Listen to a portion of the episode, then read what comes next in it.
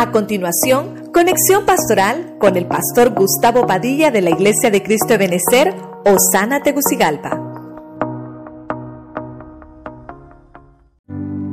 La evolución de una casa.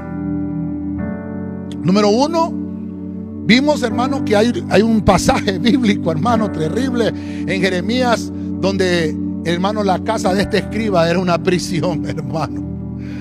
Habían grilletes, habían ataduras. Qué terrible, hermano, tener a nuestra familia ahí atados, a nuestros hijos atados. Nuestra casa es una prisión. Y más terrible aún, hermano, que en la casa de este hombre, el punto número dos, que se convirtió en un sepulcro. Ahí lo enterraron en su casa.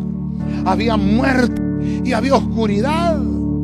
Hermano, no permitamos que nuestras casas y nuestras familias se conviertan en prisiones y menos que ser cementerios donde nos toque enterrar la relación del padre con el hijo, donde nos toque enterrar la relación del papá y mamá, donde nos toque enterrar la familia. No, hermano.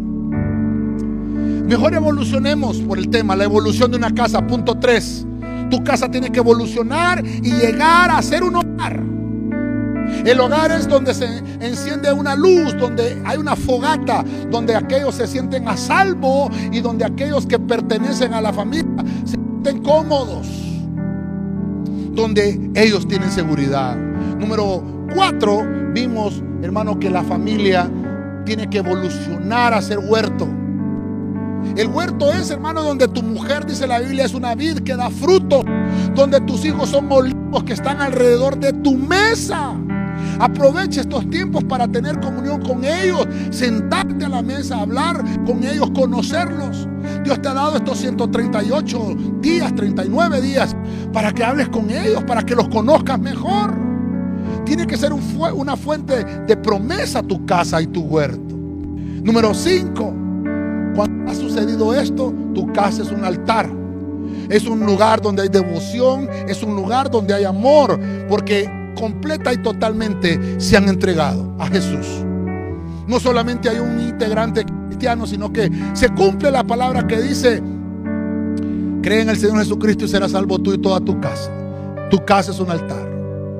Ahora evoluciona todavía más allá. Y vamos al punto 6.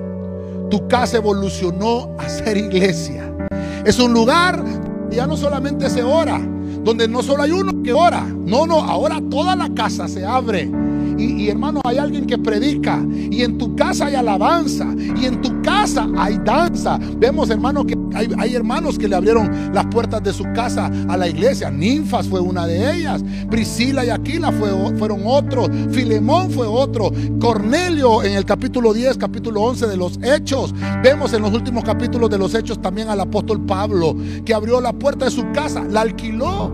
Y ahí era una iglesia también.